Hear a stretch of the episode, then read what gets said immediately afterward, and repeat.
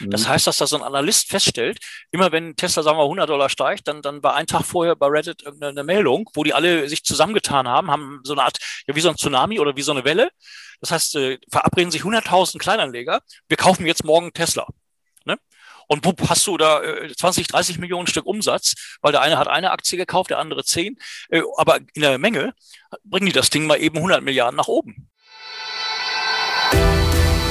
Moin, Servus und Hallo zum Börse N Podcast. Mein Name ist Markus Noack und ich bin der Gründer von Börse N. Zusammen mit Börsen-, Finanz- und Nachhaltigkeitsprofis möchten wir dir das Thema nachhaltige Geldanlage näher bringen und verständlicher machen. Heute im Börse N Podcast Stammgast Sven Jösting mit einer neuen Folge Quick QA zum Thema grüne Aktien. Zusammen mit Sven berichte ich einmal pro Woche, immer sonntags, über die spannendsten Wasserstoff- und Batterieaktien sowie über die Entwicklung an den Börsen und relevanten grünen Märkten. Von Ballard Power über Plug Power bis hin zu Tesla ist alles dabei, was die Anleger und Anlegerinnen wissen müssen, wenn sie ihr Kapital in grüne Aktien investieren möchten. Viel Spaß nun also mit einer weiteren Folge Quick QA Weekly Update zum Thema grüne Aktien. Und nun noch der Risikohinweis. Die im Internetauftritt von Börse N enthaltenen Angaben und Mitteilungen sind ausschließlich zur Information bestimmt. Keine der in diesem Internetauftritt enthaltenen Informationen stellt eine Anlageberatung dar. Sie dienen ausschließlich Informationszwecken und sind kein Angebot bzw. keine Aufforderung zum Kauf oder Verkauf eines Terminkontraktes, Wertpapiers oder eines sonstigen Finanzproduktes.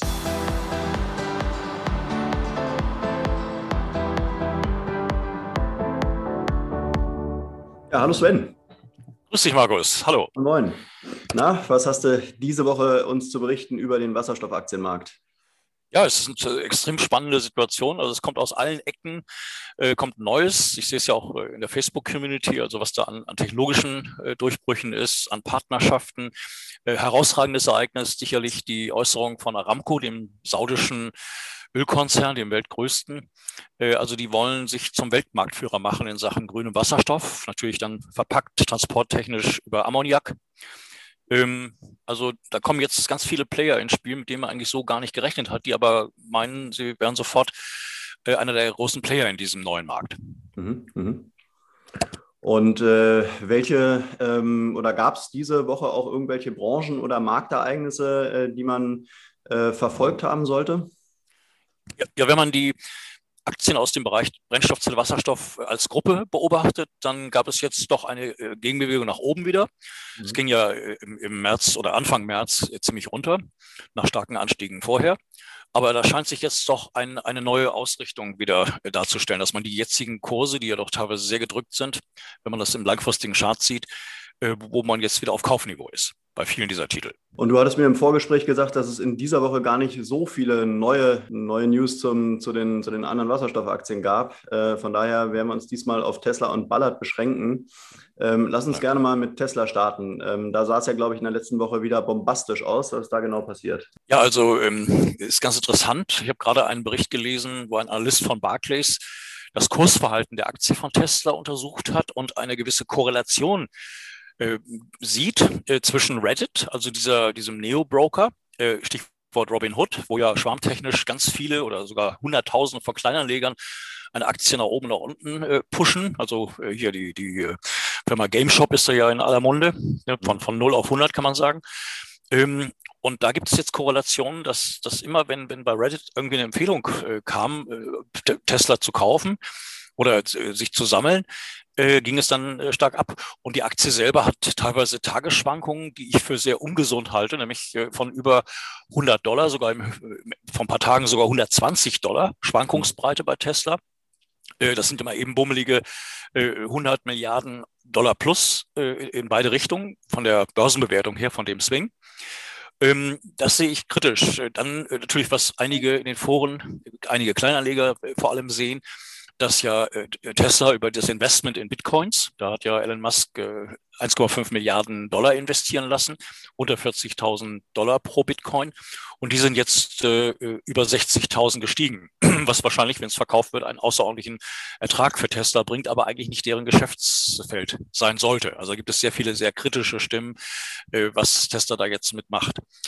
Ähm, dann hat Tesla, das ist eine positive Nachricht. Äh, äh, es gibt Gerüchte, dass man in Indien ja anfangen will. Da gibt es ja auch schon Ideen einer Fabrik. Alles noch am Early Stage, aber die Ideen gibt es ja wohl. ähm, dass zum Beispiel Tata Motors äh, oder Tata, das ist ja einer der größten Konglomerate Indiens, dass man mit dem vielleicht ein Venture eingeht für Stromladestationen. Also man braucht in diesen Ländern, gerade China, Indien, braucht man vor Ort natürlich äh, Partner, also lokale Partner natürlich. Das ist alles sehr positiv. Ich selber bin aber der Aktie weiterhin extrem skeptisch gegenüber. Wir sprachen ja schon öfters drüber, das fängt an mit den enormen Mengen an Rohstoffen, die sich Tesla sichert, äh, aufgrund der eigenen Inhouse-Prognose, dass man in ein paar Jahren also 20 Millionen Autos pro Jahr produzieren will. Eine Zahl, die mir völlig utopisch erscheint. Also ich muss gestehen, ich bin, bin immer kritischer. Und es kommt auch hinzu, dass die Wettbewerbssituation sich dramatisch äh, erhöht. Wir haben es jetzt ja gesehen mit dem äh, Mustang von Ford äh, Mach E, der jetzt quasi Tesla in Kalifornien also wohl das Wasser abgegraben hat, wenn man jetzt den Januar als, als Basis nimmt. Mhm. Ähm, dann natürlich viele andere wie Lucid Motors äh, oder auch Fisker. Ganz spannend, die haben unterschiedliche Strategien, die Firmen. Die einen bauen selber, also bauen eine Fabrik und, und die Autos. Und die anderen sagen, das überlassen wir lieber Partnern, OEMs. Da gibt es ja ganz viele große Autozulieferer. Ich nehme einfach so einen Namen wie Magna, Dana oder andere. Äh, und, und Fisker äh, macht es halt eben, dass sie über Fuchscom äh, quasi ihr Auto bauen lassen. Also einen ganz großen taiwanesischen Hersteller, der ja bekannt ist, dass er die Handys für Apple baut. Äh, ganz spannend. Und, und auch Huawei, also die man, äh, ein Kommunikationskonzern, die man eigentlich in Richtung äh, Mobilfunk, IT sieht, die aber auch ein E-Auto kommen wollen. Also da wächst eine Menge Konkurrenz. Spannend. Das ist auch nachher auch in Sachen Ballard vielleicht am Rande interessant dass äh, Apple Computer ja ein Auto auf den Markt bringen will. Die haben äh, als äh, Zieljahr das äh, Jahr 2024 angesetzt, wo ich der Meinung bin, dass es ein Brennstoffzellen-Hybridfahrzeug werden könnte. Ähm, das sind alles so Dinge, die ich meine, die Auswirkungen auf die Kursentwicklung von Tesla haben. Denn selbst die positivsten Berichte über AI und KI, also autonomes Fahren, Software etc. und die Erträge, die daraus erwachsen sollen, die rechtfertigen selbst dieses extreme äh, Kursniveau nicht. Also das heißt, was da passieren muss, um überhaupt da reinzuwachsen von den Zahlen her, erscheint mir doch reichlich äh, weit entfernt zu sein. Also ich würde fast sogar sagen unrealistisch. Aber es ist, wie gesagt, ein großer Hype da. Und äh, andere kommen jetzt, also auch VW mit dem ID. Also es ist eine Menge im Gange. Und diese einfachen Prognosen, dass der First Mover Tester das einfach so weitermachen wird können, das wage ich doch sehr zu bezweifeln. Und äh, logische Prognose ist natürlich, dass ich glaube, dass der Aktienkurs, der ja letzte Woche sogar bei 540 Dollar Tagestiefs war, dann knapp 700 geschlossen hat oder aktuell auch bei 700 Dollar aktuell handelt, dass äh, dieses Niveau eher nach unten, massiv nach unten als nach oben gehen wird. Aber da liege ich jetzt auch äh, manchmal sehr richtig, manchmal auch total falsch. Äh, das ist eine persönliche Ansichtssache, weil ich eben äh, die Brennstoffzelle auch im Pkw-Bereich mittel- bis langfristig äh, sehe. Wenn die Infrastruktur steht, wenn der Wasserstoff verfügbar ist, das sind dann Dinge, wo in zwei, drei Jahren also eine ganz neue Konkurrenzsituation entsteht, die im Augenblick scheinbar gefühlt noch niemand richtig auf dem Schirm hat. Mhm. Also seitdem wir den Podcast machen, das ist ja jetzt auch schon über ein Jahr her, ungefähr anderthalb Jahre, äh, sagst du ja eigentlich immer, dass die Tesla-Aktie überbewertet ist, ja, und dass es ein Hype ist und äh, du nicht daran glaubst, dass sich das so weiterentwickeln wird. Jetzt ging die Aktie ja seitdem schon irgendwo rauf und runter. Tendenziell ging sie eher rauf als runter. Ja. Äh, ähm, nichtsdestotrotz muss man ja sagen, ähm, sie entwickelt sich weiterhin gut. Ähm, jetzt äh, frage ich mich, warum bist du A so skeptisch? Und B, warum denkst du, äh, dass, es, äh, dass es in den nächsten Monaten nicht so weitergehen wird? Ja, weil äh, ich will mal sagen, die Unternehmenszahlen müssen die Kursentwicklung untermauern. Äh, das müssen nicht die aktuellen Unternehmenszahlen sein, das, man setzt sich auf die zukünftigen. Da gibt es natürlich Prognosen, was Tesla irgendwann verdienen wird, aber bis jetzt, per heute, sind die Erträge des Unternehmens äh, durch Regulatory Credits entstanden, also durch, durch äh, Windfall Profits, durch das Verkaufen von, von Emissionsrechten. Ne? Also das sind keine operativen Gewinne und äh, laufend irgendwelche Rabatte zu geben, wie in China, um dann an Fördertöpfe heranzukommen. Das heißt, da gibt es ja dann die, diese Zuschüsse vom Staat in China, äh, wenn ein bestimmtes Preisniveau äh, nicht überschritten wird oder, oder unterschritten ist. Äh, das sind alles so Dinge, die mich da sehr kritisch machen. Äh, ich muss allerdings dazu sagen, äh, auch vor ein paar Tagen bei unserem Podcast, äh, da war die Aktie über 800, jetzt ist sie 600, sie war 540. Äh, ich glaube jetzt auch dieser Anstieg wieder auf, auf äh, fast 700, vielleicht sogar Reddit geschuldet, also dieser Neo-Broker-Plattform oder Robinhood-Plattform, kann damit auch zu tun haben. Aber im Februar letzten Jahres zum Beispiel äh, war meine Prognose bei 850, äh, eben auch ein schwacher Kurs und wir waren bei 350 einen Monat später. Das ging dann ziemlich schnell. Von da an ging es allerdings, da hast du natürlich völlig recht, äh, steil nach oben. Und wenn ich jetzt 700 nehme, muss man den Split 1 zu 5 einrechnen. Also wir sind jetzt rechnerisch im Verhältnis zu Februar 2020 bei 3500 Dollar zu etwa 400. Äh, also das ist schon eine enorme Steigerung. Gleich, gleichermaßen ist es so, die Bäume wachsen nicht in den Himmel, so simpel gesprochen. Das heißt, die jetzige Bewertung mit 6, 7, 800 Milliarden Dollar, je nachdem, wie man das sieht, mit dem Free Float und den frei handelbaren Aktien und so weiter, ähm, muss man sehen, eben, ob das überhaupt, äh, also selbst guten Aussichten, selbst wenn die jetzt mit äh, Bitcoin eine Milliarde verdienen, außerordentlich und in einem Quartal, das rechtfertigt nicht ein, ein, dieses Kursniveau. Ähm, und da sehe ich eben das Kursniveau, wenn ich jetzt eine Baller zum Beispiel vergleiche, die ist ja im Jahr 2001 von äh, drei, vier, fünf Dollar auf über 130 Dollar gegangen. Dann äh, wurden allerdings die Erwartungen enttäuscht, weil, weil das Wachstum war nicht da, die, die Rahmenbedingungen waren noch nicht da, Stichwort regenerative Energie zur Produktion von Wasserstoff. Äh, und, und dann äh, wurden die Erwartungen enttäuscht. Und diese Enttäuschung, die sehe ich jetzt äh, bei Tesla. Im Gegensatz dazu wiederum kann ich mir vorstellen, dass eine Ballard, die ja von drei Dollar vor zwei Jahren, so lange machen wir ja den Podcast, gefallen sind, äh, Entschuldigung, von drei gestiegen sind auf 42 Dollar, jetzt bei 26 stehen. Äh, warum soll sich nicht etwas wiederholen, was wir 2001 schon gesehen haben? Wobei heute die Rahmenbedingungen, darauf kommen wir ja später noch, äh, fantastisch sind, was, was den ganzen Themenkomplex Brennstoffzelle angeht, beziehungsweise Wasserstoff. Mhm. Was würdest du denn jetzt äh, privaten Anlegern, ähm, also jetzt keinen institutionellen, die da jetzt mit richtig viel Geld reingegangen sind, äh, was würdest du denen raten, äh, was die Tesla-Aktie äh, anbelangt? Äh, wenn die jetzt wirklich innerhalb von Tagen, von, von, ja, von wenigen Tagen 200 äh, Dollar runtergeht, dann ist es ja so wie so ein Ritt auf dem Bullen. Ich kann es nicht vorhersagen, was passiert. Ja, was, was, was macht man da als privater Anleger? Ja, also bei diesen Schwankungen äh, empfiehlt sich sogar noch nicht mal ein, ein Stop-Loss zu setzen, also dass man mhm. eine bestimmte, einen bestimmten Kurs als Basis nimmt, wo dann automatisch verkauft wird oder auch ein Stop-Limit, das ist dann exakt der Kurs. Äh, zu dem verkauft würde. Das, bei diesen Schwankungen ist das Harakiri, ne? weil, weil auf einmal macht die Aktie 50 Dollar äh, tiefer auf und, und, und ist am Ende der Session 50 Dollar im Plus. Mhm. Also diese Schwankungen rechtfertigen diese Absicherungsstrategie nicht. Aber eine ganz simple Empfehlung ist eigentlich, wer in Tesla sein Geld verfünffacht hat oder, oder noch viel, viel mehr, äh, einfach mal was mitnehmen äh, äh, und auch reinvestieren, vielleicht in einer ganz anderen Richtung, nämlich in der Brennstoffzelle ähm, einfach mal zufrieden sein und, und einen Gewinn mitnehmen. Und man kann ja immer ein bisschen was drin lassen, wo man einfach gefühlt immer noch dabei ist.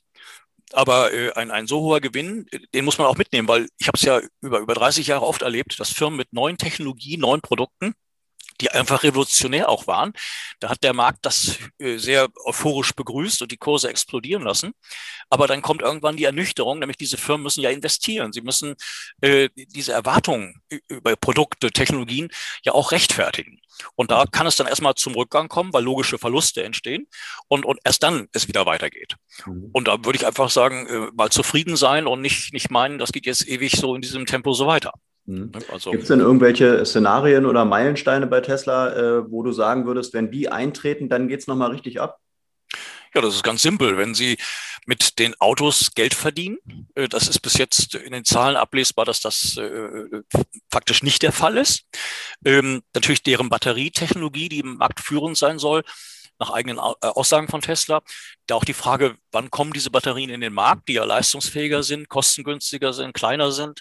Also das sind alles Dinge, wo allerdings äh, Tesla nicht Alleinstellungsmerkmale hat, weil da ganz viele in der Richtung aktiv sind und forschen, also von CATL aus China und LG und Panasonic und wie sie alle heißen, inklusive der ganzen Ventures, die es mittlerweile auch in der Autoindustrie gibt. Ähm, ja, also Tesla muss einfach diese, diese Zahlen bestätigen äh, oder eben auch Einnahmen generieren, Stichwort äh, autonomes Fahren, die den Kurs rechtfertigen. Aber es, wie gesagt, die außerordentlichen Erträge jetzt durch Bitcoin-Handel äh, oder äh, Regulatory Credits, das sind absehbar Dinge, die äh, nicht kalkulierbar sind und die auch absehbar äh, eine fallende Tendenz haben, weil Stichwort äh, diese Regulatory Credits äh, haben äh, andere Hersteller jetzt aufgeholt und die werden äh, per se langfristig keine mehr abkaufen von Tesla. Mhm. Ähm, wobei immer noch dieses Jahr gibt es Prognosen, dass Tesla gegenüber 1,4 Milliarden Einnahmen im letzten Jahr, dass sie dieses Jahr auch noch eine gute Milliarde durch diese Form der Einnahme generieren.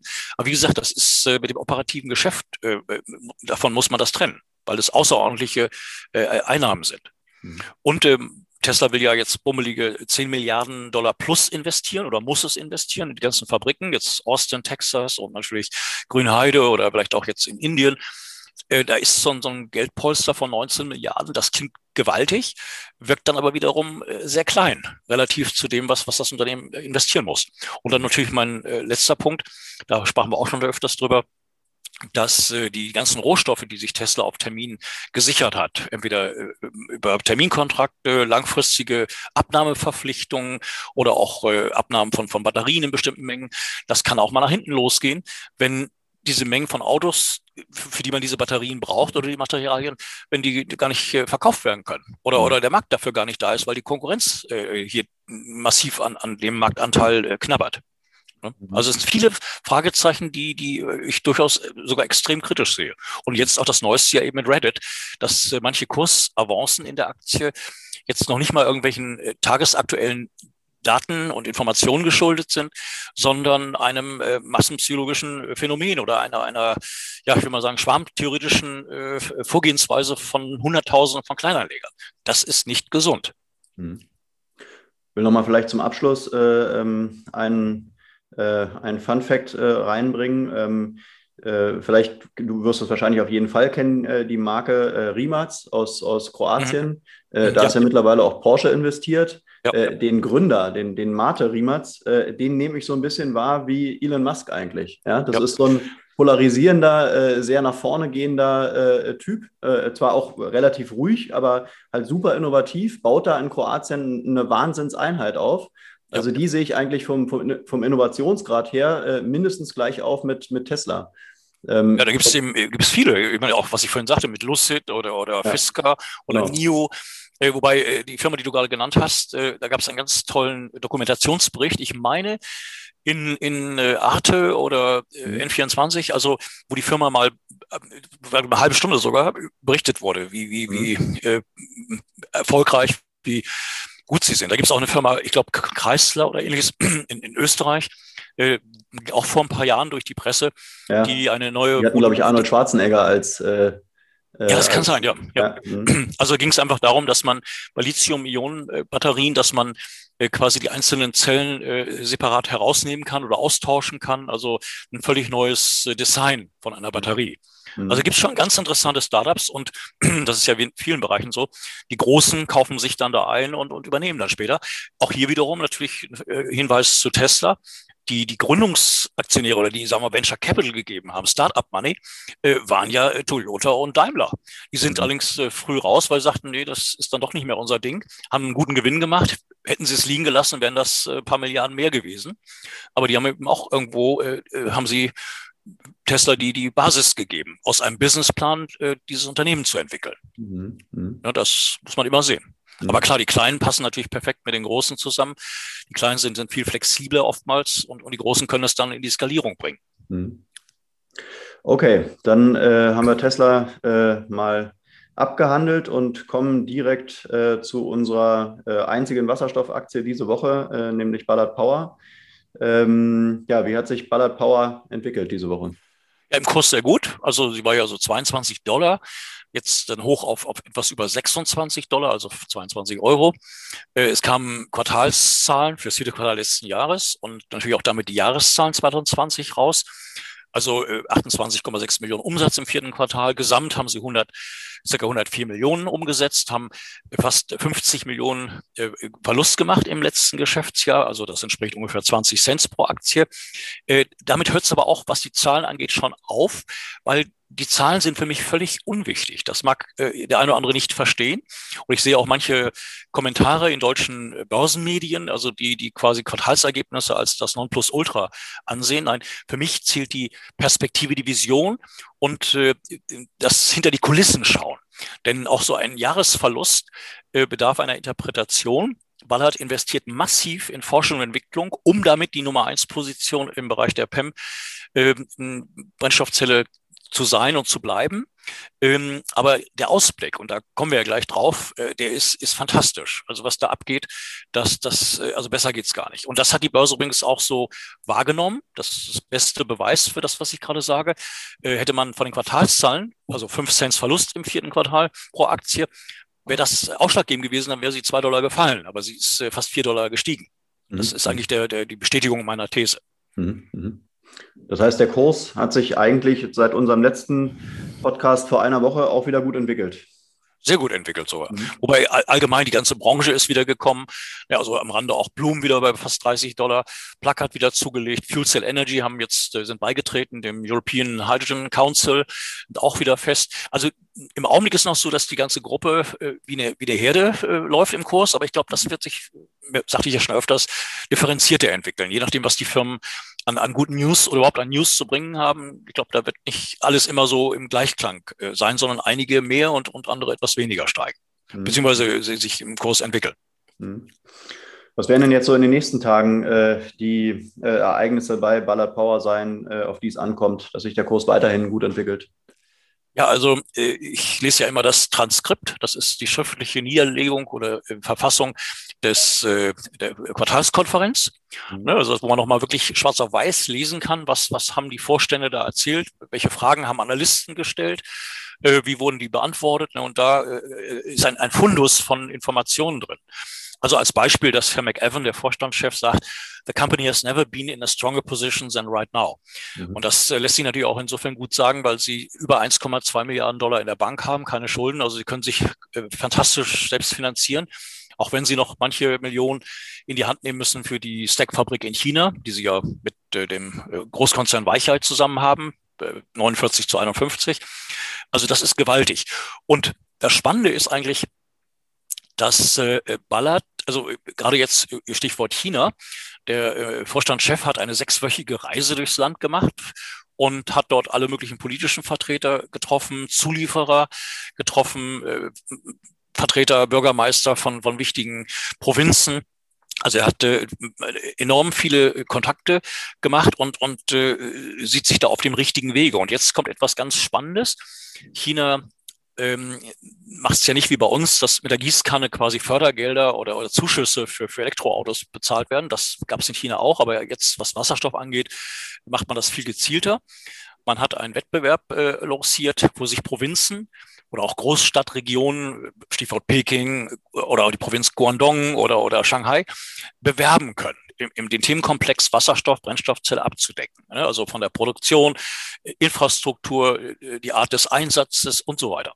Und mhm. da sind wohl jetzt 30 Provinzen bei rausgekommen.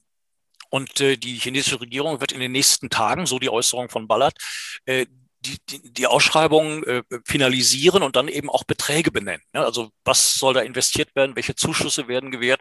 Und nach meinem Bauchgefühl würde ich sagen, da reden wir über einige Milliarden Dollar, die da in die Richtung kommen.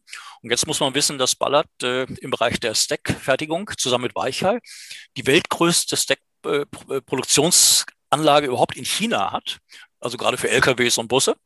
Und es fahren ungefähr 2000 äh, 200 Lkw und 1001 Busse in China, die mit Stacks vom Ballard fahren. Und damit hat Ballard heute in diesem Riesenland äh, äh rein rechnerisch 45 Prozent Marktanteil. Also bei Bussen in Europa, da haben sie also auch ein paar Aufträge bekommen, da haben sie im Augenblick noch einen Marktanteil von 85 Prozent. Und was eben wichtig ist, im Gegensatz zur Konkurrenz, da sind schon 70 Kilometer mit auf der Straße äh, gemacht worden. Also die Firma redet über, über etwas, was praxistauglich sich gezeigt hat. Mhm. Also, also China äh, wird gewaltig, äh, was da abgeht. Äh, ich erwähnte ja auch Sinopec, ist ein Ölkonzern, ein staatlicher, der mal eben 1000 Wasserstofftankstellen auf den Weg bringt. Weichheil selber ist auch in dem Bereich unterwegs. Also das geht jetzt alles sehr, sehr schnell, womit ich eben erwarte, dass hier für Ballard Großaufträge kommen. Und ein Punkt, der erscheint mir sogar extrem wichtig. Ähm, es wird wohl demnächst, ich habe kein Datum, aber es heißt in Kürze, die Firma Refire an die Börse gehen und Refire ist ein chinesisches Unternehmen, was auch Brennstoffzellen-Stacks produziert. Und Ballard äh, oder der Vorstandschef sagt, dass man das als Blaupause nimmt. Das heißt, je nachdem, welche Bewertung äh, Refire bekommt, und wie gesagt, ich habe jetzt keine Zahlen, wie groß die Firma ist oder was sie an Umsätzen macht oder wie sie aufgestellt ist, aber es ist wohl ein direkt vergleichbares Unternehmen zu der Stack-Fabrik, die die Ballard und, und Weichai haben. Und jetzt um Zahl zu nennen, wenn jetzt sagen wir diese Refire äh, drei, vier, fünf Milliarden Bewertung bekommt und ist vielleicht äh, größenmäßig auf demselben Level der Fabrik von Ballard dort, beziehungsweise diesem Venture, äh, dann kann man natürlich sagen, oh, dann ist ja äh, eventuell nur diese Firma da in China auch so viel wert. Ne? Und dann könnte man ein IPO auch dort machen und man wählt die Mehrheit natürlich, Weicher und Ballard, aber sie können dann das kapitalisieren und sie können natürlich damit auch das Wachstumskapital, was sie brauchen, über die chinesische Börse besorgen. Also das ist so ein Nebenschauplatz, den ich aber für extrem wichtig finde. Ähm, also äh, jetzt äh, in dem Bereich.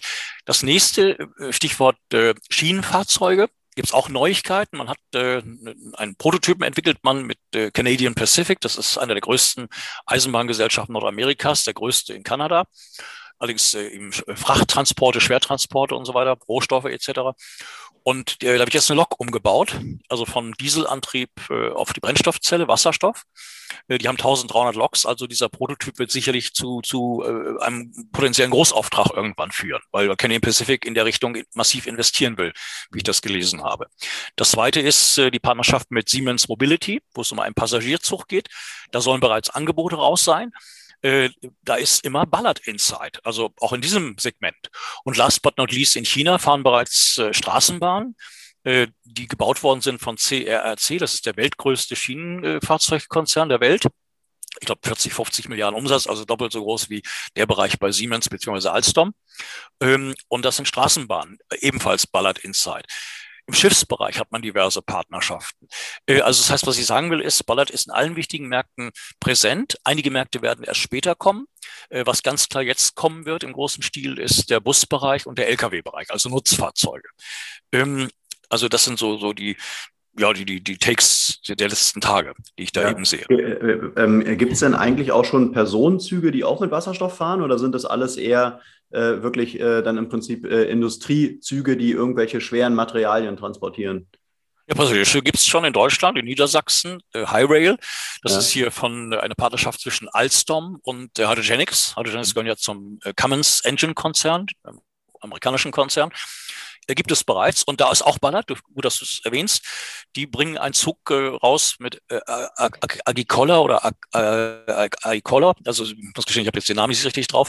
Aber auf jeden Fall wird in Glasgow im November dieses Jahres ein wasserstoffbetriebener Passagierzug von Scotsrail in, äh, beginnt. Und in Glasgow ist auch wiederum eine Weltklimakonferenz. Also das ist auch ganz interessant, wie man das dann zeigen kann. Ist ein bisschen vergleichbar mit Toyota in Japan weil Japan will ja Hydrogen Society werden und da sagt Toyota auch, also wenn die Olympiade stattfindet, beziehungsweise vielleicht dieses Jahr nicht, sondern wenn sie stattfindet, dass man dann natürlich den Themenbereich Wasserstoff äh, sehr plakativ auch zeigen wird über alle möglichen Fahrzeuge, äh, die eben mit Wasserstoff fahren. Hm. Also das ist, eine auch, sehr spannende Sache. Ja, können auch Hochgeschwindigkeitszüge mit Wasserstoff fahren? Ja, alles. Es ist ja, ja. hängt ja damit nicht zusammen. Es geht natürlich um die Art und Weise, wie die Module eingebaut werden, wie die Ladeinfrastruktur ist, also die Tanks untergebracht werden. Aber das also gibt letztendlich Technologie ist, her, ja. Also da bin ja, ich ja wirklich völliger Laie. Man, es geht jetzt nicht nur um, die, um die Kraft, sondern man kann auch wirklich Schnelligkeit damit produzieren. Alles. Äh, also ich hatte gerade vor ein paar Tagen eine Diskussion, da ging es um Schiffe, da äh, mit, mit Brennstoffzellen, mit Wasserstoff zu fahren. Da gibt es ja schon die ersten Prototypen, das sind Fähren, Pushboote und, und, und verschiedene andere Sachen. Äh, da ist immer die Frage, also man nimmt eine Batterie für, für Peak, für, für also Grundlast gewissermaßen, hat aber dann eben das Wasserstoffsystem. Da geht es natürlich um, wo man äh, was tanken kann. Also mit der Batterie Strom äh, braucht man eine Ladestation oder eben ähm, ähm eine Wasserstofftankstelle ne, am, am Wasser. Und, und das kommt alles. Also äh, das ist gewaltig. Ein Bereich, der mir da äh, gerade in den Sinn kommt, äh, wir sprachen gerade auch äh, von Passagierzügen. Das leite ich immer um auf äh, PKWs, auf, Passagier, also auf äh, Personenkraftwagen. Da hat man ja einen Deal mit Audi. Das geht interessanterweise auch mit Audi weiter. Kam in der Konferenz jetzt bei Ballard raus, weil es klang eigentlich so von dem Vorstand von äh, Audi, beziehungsweise natürlich von seinem Chef, dem Herrn Dies von, von, von VW, dass man eigentlich von der Brennstoffzelle nicht so viel hält, obwohl natürlich MAN als Tochter da in dem Bereich schon ganz gut aufgestellt ist. Äh, und Audi macht wohl auch weiter. Aber das Spannende ist, äh, Ballard hat mal gesagt oder der Vorstandschef, dass man auch bei PKWs die weltbesten Stacks hätte, die sogar das Level von denen von Toyota erreichen oder sinngemäß sogar überschreiten. To make a long story short, äh, ich kann mir vorstellen, dass Ballard auch im Pkw-Bereich in drei, vier, fünf Jahren äh, mit, mit einem anderen Kfz-Konzern äh, oder vielleicht doch mit VW, man weiß es nicht, weil die müssen ja auch tun, was zum Beispiel in China Vorgaben sind äh, dass dann ein anderer äh, darauf setzen will, auf das Know-how vom Ballard in Lizenz oder, oder von denen die Stacks kauft. Aber da habe ich natürlich noch einen ganz anderen äh, Gesichtspunkt. Äh, natürlich eine reine Vision, aber es gab ja in den letzten Tagen viele Meldungen von Apple Computer, dass man ja ein Auto auf den Markt bringen will. 2024 äh, ist da als, als Zielmarke genannt oder als Zieljahr. Und da haben verschiedene abgewunken, also mit denen man wohl gesprochen hat, von Hyundai und, und ein paar anderen. Wobei ich glaube, glaube, dass Apple abgewunken hat, weil sie nicht wollten, dass überhaupt jemand weiß, dass sie mit diesen Firmen sprechen und da irgendwo eine Leckage gewesen ist, kann ich mir vorstellen. Äh, aber äh, entweder bauen sie jetzt selbst ein Auto oder sie machen es eben, dass sie sich eine OEM äh, besorgen. Aber Apple hat eben sehr viele Patente gekauft im Bereich Brennstoffzelle über die Jahre, PEM. Zellen bezogen. Und ich kann mir vorstellen, dass Apple mit einem Brennstoffzellen-Hybridfahrzeug in ein paar Jahren kommt, weil dann auch genug Wasserstofftankstellen da sind. Dann ist auch der Wasserstoff preislich meines Erachtens äh, interessant. Infrastruktur, wie gesagt. Und das wäre ja auch ein Schock für viele Autokonzerne, wenn jetzt Apple in diesen Bereich geht, weil äh, noch ein Batterieauto äh, macht irgendwie keinen Sinn, weil auch gerade im Jahr 2024 werden wir nicht 200 Modelle haben, da werden wir wahrscheinlich 300, 400 batteriegetriebene, batterieelektrische Fahrzeuge haben. Und da muss ich, könnte ich mir sogar vorstellen, dass das eine Ballard und eine Apple vielleicht was zusammen machen. Weil, weil, warum sollte Apple sich irgendeinen Partner suchen? Äh, dann nimmt man doch die Nummer eins. Also ist ganz spannend. Und mhm. Ballard plant ja auch Produktionsstätten äh, zu lokalisieren. Also äh, ganz klar, da wird irgendwas passieren in Europa, dass man hier eine Steckfabrik baut vielleicht mit einem Partner zusammen. In, in Asien sind sie ja durch China schon vertreten, vielleicht irgendwas in Nordamerika oder Kanada. Also das sind schon extrem spannende Aussichten. Und eben nochmal auf die Kursentwicklung von Tesla zu kommen. Die Aktie ist ja von, von 20, 30 Dollar vor fünf, sechs Jahren äh, hat sich ja verzigfacht, äh, eben auf besagte 3500 beziehungsweise nach dem Split heute 700. Ähm, warum nicht erwarten, was, was Ballard äh, im Jahr 2001, 2 passiert ist? Von 5 auf 130. Äh, jetzt sind wir bei, bei 26 Dollar. Warum nicht von 26 auf 3, 4, 500 in drei, vier Jahren? Mhm. Weil man muss immer sehen, ähm, die Firma hat sich jetzt positioniert. Jetzt fangen die Märkte an, äh, die richtigen Umsätze zu generieren, also die Auftragsvergabe, die Skalierungseffekte, alles das ist jetzt da. Und äh, ich kann mir vorstellen, dass dieses Jahr eben eine ganze Menge Aufträge kommen, die dann äh, im nächsten Jahr umgesetzt werden oder ab dem nächsten Jahr. Und dann auch dementsprechend das hohe Wachstum ist.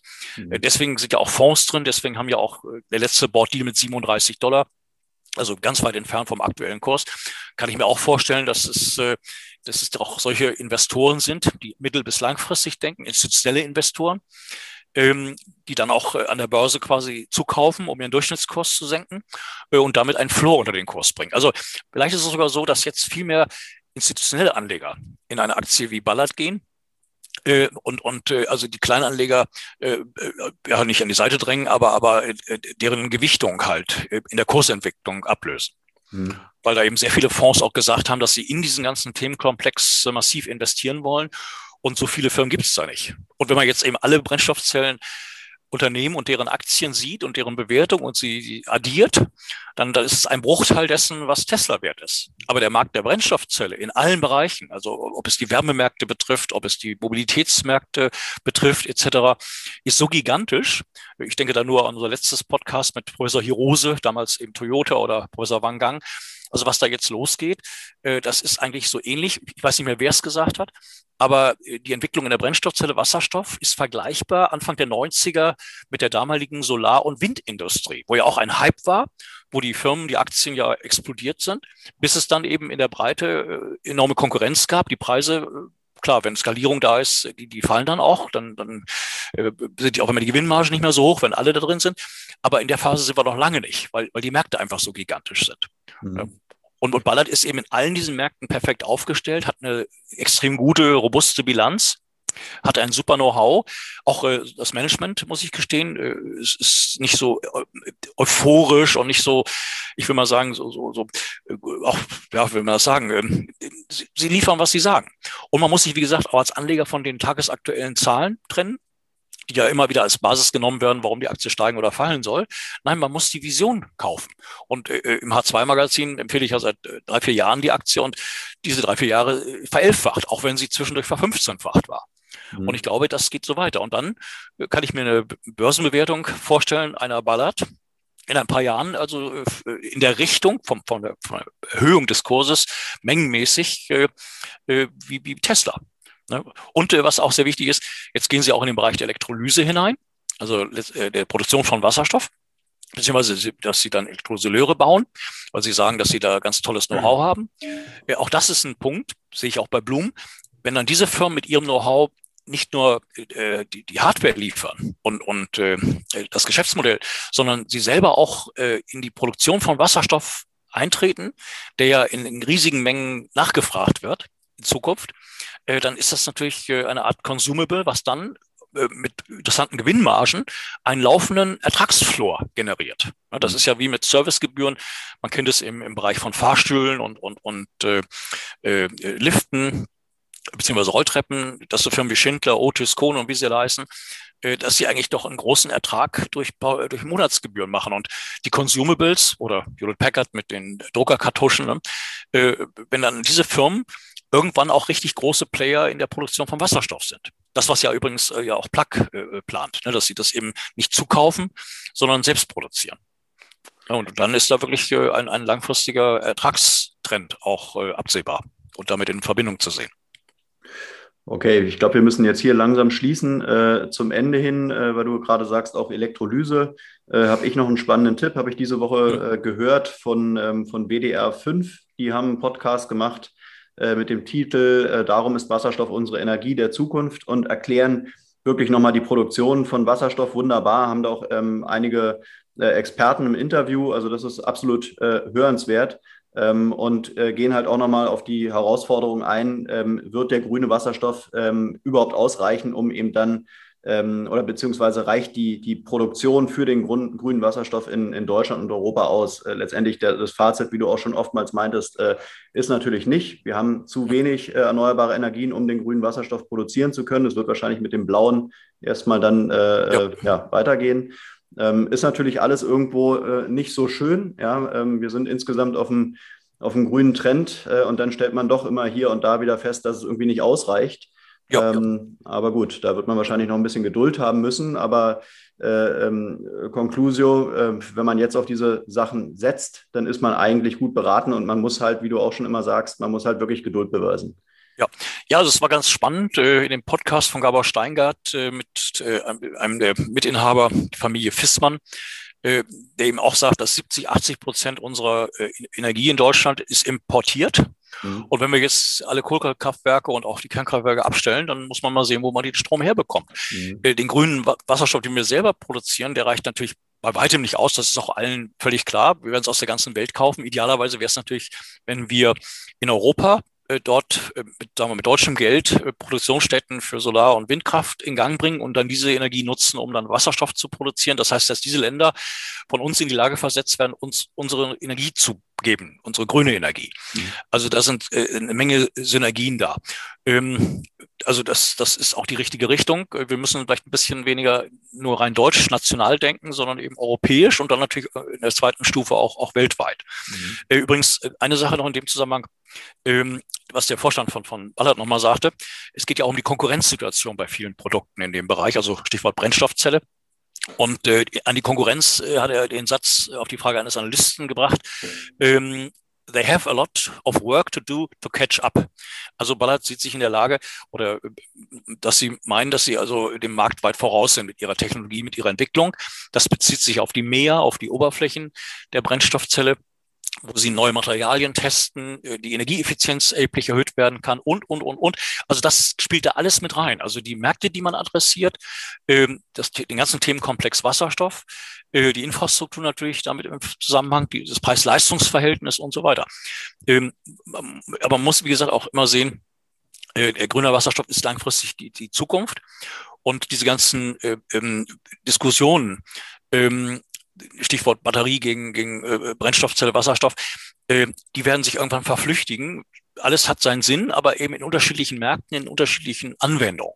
Und, und da muss kein Lagerdenken sein. Also alles hat seinen Platz.